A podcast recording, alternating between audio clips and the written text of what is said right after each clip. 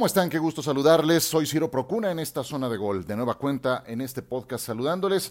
Eh, vamos a platicar de la semana 10 de la NFL. ¿Qué les parece? Comenzó con la victoria de los Colts 34 a 17 sobre los Titanes de Tennessee. Y con esto Indianapolis empata a los Titanes, seis ganados, tres perdidos, en el liderato divisional y el criterio de desempate les pertenece a ellos. Muy meritoria la victoria de Indianapolis en Nashville en condición de visitante en semana corta y también por la manera en la que le ganaron a Tennessee. Eh, obviamente todo el mundo habla de los equipos especiales de los Titans. Fueron un desastre, no nada más por el pateador de despeje que falla Daniel, eh, Trevor Daniel, una patada que le bloquean que se transforma en un touchdown de TJ Carey. También antes había hecho una patada de 17 yardas nada más por Dios, no, es broma, 17 yardas. O sea, conozco gente en la liga mayor del fútbol americano de nuestro país que podría patear mejor. 17 yardas. El tercer pateador de despeje distinto que utilizan los Titanes en esta campaña. Y es una posición en la que no tuvieron que preocuparse por años porque tenían al mejor de la liga, a Brett Kern, que se lesionó hace dos semanas. Pusieron a Ryan Allen la semana anterior no funcionó y ahora traen a Trevor Daniel y este amigo que estaba en el escuadra de prácticas, pues qué pena, pero pues nada que ver. Y eso termina por abrirle la puerta a Indianapolis en un juego que había sido muy parejo en la primera mitad.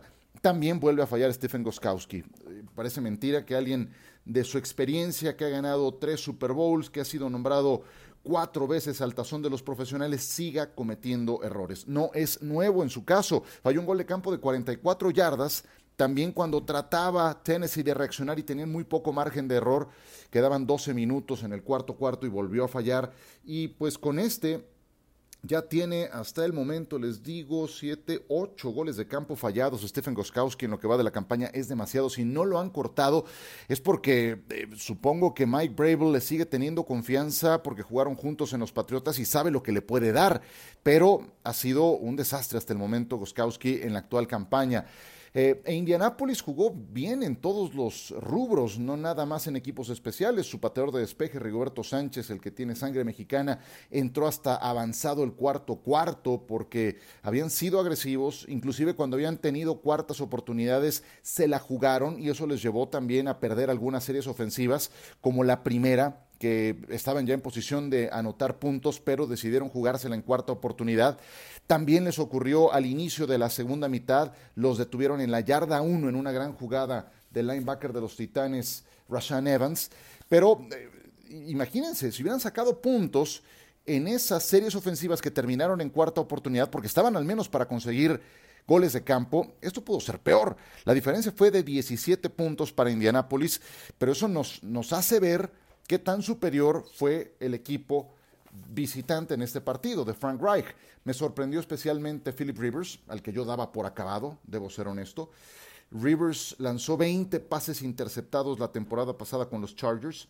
En Indianápolis tampoco ha, ha, estado exento de errores, lleva siete intercepciones en el año, pero ayer se mantuvo libre de errores y lanzó para 308 yardas y un pase de anotación que fue para Naim Hines, para mi gusto, el jugador del partido.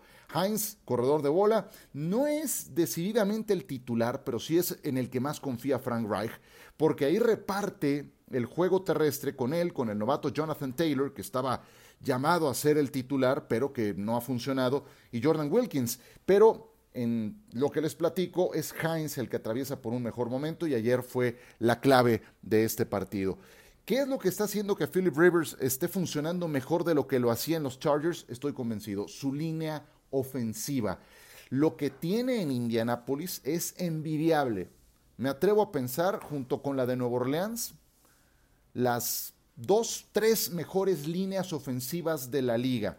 Nunca se habla de la línea ofensiva, pero se nota cuando hay problemas en ese sector. Y en Indianápolis no los hay.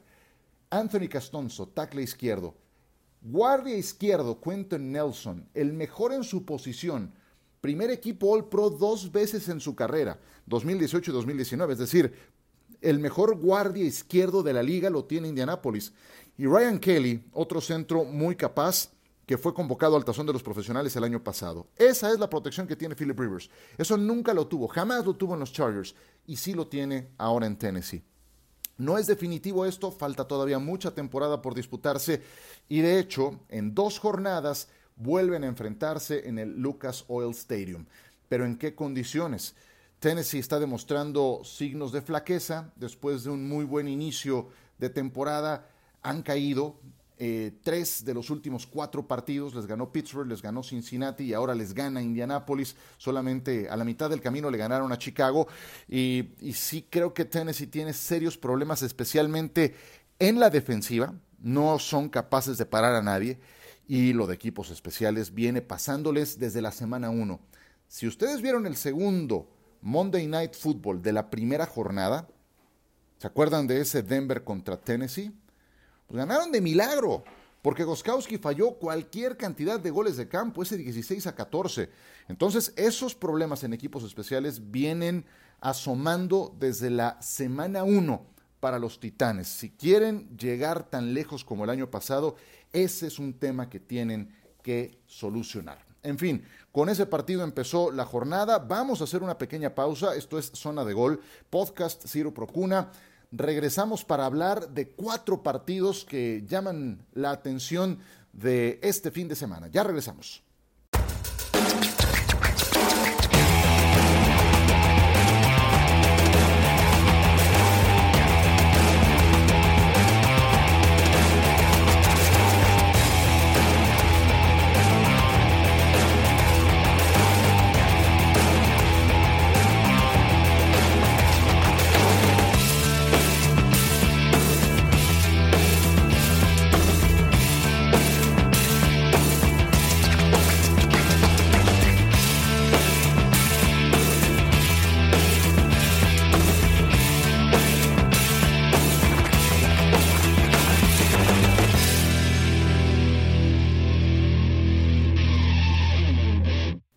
Con ustedes, es eh, la semana 10 de la NFL. Aquí nos encontramos. No olviden suscribirse a este podcast que se entrega una o dos veces por semana. Hablamos de fútbol mexicano, internacional y desde luego NFL. Hoy puro fútbol americano, previo a la jornada 10. Chargers contra Dolphins. Qué buen partido este. Yo sé que el récord de los dos equipos no dice mucho o habla de, de, desequilibrio, porque los Chargers han ganado dos y han perdido seis, y los Dolphins tienen cinco ganados y tres perdidos pero es el duelo entre dos quarterbacks novatos. Saben que si este partido se hubiera llevado a cabo conforme el calendario original, pues a lo mejor no hubiéramos visto el Justin Herbert contra Tua Tagovailoa que nos hace voltear a este partido como el más destacado de la semana. ¿Por qué? Porque este juego estaba programado para antes de la semana de descanso de los Dolphins y tal parece, según fuentes al interior del equipo, que tenían decidido hacer el cambio de coreback hasta después de la semana de descanso, que fue como ocurrió. Entonces esto pudo haber sido un Justin Herbert contra Ryan Fitzpatrick, pero a cambio es Tua Tagovailoa. Los Chargers, caray, qué pena, me, da mucha eh, pena ver cómo han encontrado maneras nuevas, creativas, increíbles de seguir perdiendo juegos. Dos en tiempo extra, contra Breeze y contra Mahomes. Dos juegos los han perdido con el reloj en ceros y además en semanas consecutivas, de verdad, contra rivales divisionales, contra Denver y contra los Raiders. Justin Herbert, la verdad es que ha jugado bien. Encontraron a su de, de la próxima década. Ahí tienen a un jugadorazo joven, lleno de cualidades, de presencia, de inteligencia. Imagínense, ha lanzado 10 pases de anotación en sus últimos tres partidos de visita. Los Chargers son visitantes ahora ante Miami. Pero me temo que Justin Herbert se va a encontrar con un problema que va más allá de la calidad de los jugadores que tiene a su alrededor. Va hacia el tema cultural porque bien dicen que los buenos equipos se acostumbran a ganar y siempre encuentran caminos para la victoria y los eh, malos equipos lo contrario, siempre encuentran caminos para perder. Y es el caso de los Chargers, que eh, sea porque el pase que les marcaron incompleto, por eh, el tiempo extra, por un error arbitral, por la repetición, qué sé yo, siempre hay un pero para que no ganen los Chargers. Y eso es algo con lo que también va a tener que enfrentarse Justin Herbert, cierta disfunción de la franquicia. Y es muy difícil que un jugador pueda con eso. Yo creo que va a terminar esto en la salida de Anthony Lynn. Eso creo que es lo que va a terminar ocurriendo. Pero bueno, Herbert está firme y necesitará un entrenador que le ayude a revertir esa parte cultural. Miami tiene en duda dos jugadores defensivos titulares porque están en la reserva COVID, que son Kyle Van Noy y Christian Wilkins. Será muy importante que estén linebacker y tackle defensivo respectivamente. Podrían jugar, pero por lo apretado de los tiempos, cuando se dio a conocer su inclusión en esta lista y que se va a llevar a cabo el partido, pues no me extrañaría que estuvieran descartados para jugar. Miami ha ganado cuatro partidos de manera consecutiva. Aquí está ocurriendo algo opuesto a lo de los Chargers. Estos se están acostumbrando a ganar.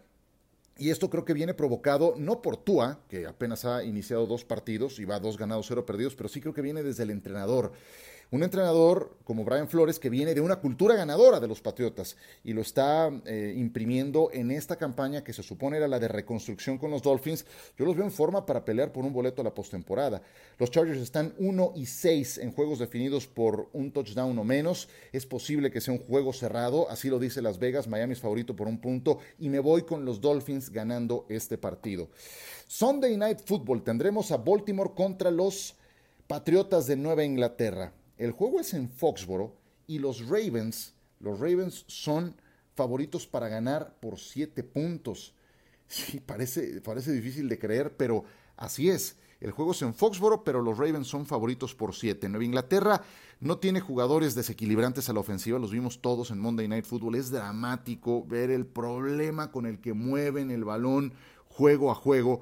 Mm, eh, su único jugador desequilibrante se llama Cam Newton Acaban de firmar a Isaiah Ford, un receptor abierto que estaba en Miami, que pues, apenas tuvo 18 recepciones en la campaña, no es que vaya a ser la solución. Edelman está lesionado, Nakil Harry no funciona, lo tomaron en la primera ronda, pero no ha rendido, no tienen ala cerrada eh, importante después de tantos años con alguien como Gronkowski. En fin, se perdió prácticas durante la semana Stephon Gilmore.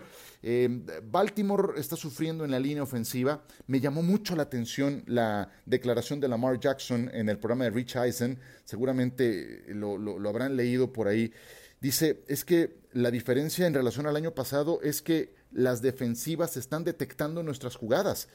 ¿Qué es lo que ocurre? Que el quarterback cuando llega a la línea de golpeo ve la formación defensiva, escucha al linebacker medio mandar la jugada y e imagínense lo frustrante para el quarterback cuando en esos instantes previos a que les entran el balón, escucha que el capitán defensivo está detectando la jugada y sabe para dónde va. Eso no es otra cosa más que detectar las tendencias. Eh, cuando el año pasado llegó Lamar Jackson y tomó a todos por sorpresa, pues había muy poca base para estudiarlo, para contrarrestarlo. Ahora los coordinadores defensivos tuvieron no nada más lo que va de la campaña, sino toda la temporada baja para estudiarlo. Entonces hay una base mucho más sólida para contrarrestar a Lamar, que sigue siendo un jugador desequilibrante, que siguen teniendo muy buen juego terrestre, les duele todavía el juego aéreo, tienen un as de los equipos especiales que se llama Justin Tucker, así es de que Baltimore sí creo que en cuota de talento supera a Nueva Inglaterra, creo que van a ganar, pero no creo que ganen por más de un touchdown, así es de que tomaría los puntos y me iría con los Patriotas que además son locales, pero ganando el equipo de Baltimore. Seattle contra los Rams, los Rams favoritos por dos puntos. Seahawks necesita mejorar eh, a la defensiva y también correr el balón mejor, pero pues, aún sin entrenar durante esta semana, Carlos Hyde y Chris Carson, que son sus dos principales corredores, están descargando el juego terrestre en el novato DJ Dallas. Los Rams están mucho más sanos, vienen de semana de descanso, además son locales, de ahí se explica el que sean favoritos por dos puntos. Y, creo que van a ganar este partido. ¿eh? Eh, sería penoso ver a Seattle entrar en una mala racha, pero eh, imagínense, capturaron cinco veces a Russell Wilson la semana pasada contra Buffalo y ahora van a enfrentarse a Aaron Donald, ni más ni menos. Si Seattle no recupera a Carson o a Hyde, que son redes de protección para Russell Wilson, creo que van a perder este partido. Los Rams tienen un equipo más rematado y además la ventaja de la localía. Voy con los Rams ganando este partido ante los halcones marinos de Seattle. Y por último, vamos a dedicarle el cierre de este podcast a los Steelers que van a enfrentarse a Cincinnati. A ver, Pittsburgh creo que habrá aprendido su lección porque miren que más allá de que hay una gran rivalidad con los Vaqueros de Dallas y lo que ustedes digan, yo le debo de reconocer algo a Pittsburgh, es una gran cultura ganadora gran cultura ganadora. Por eso han ganado todo lo que han ganado, por eso siempre son contendientes. Por eso el año pasado, aún teniendo a su tercer coreback, estaban todavía en la discusión de meterse a postemporada en diciembre. Bueno, ese equipo eh, la semana pasada sí creo que se confió ante Dallas en Arlington y por poco se llevan un revés.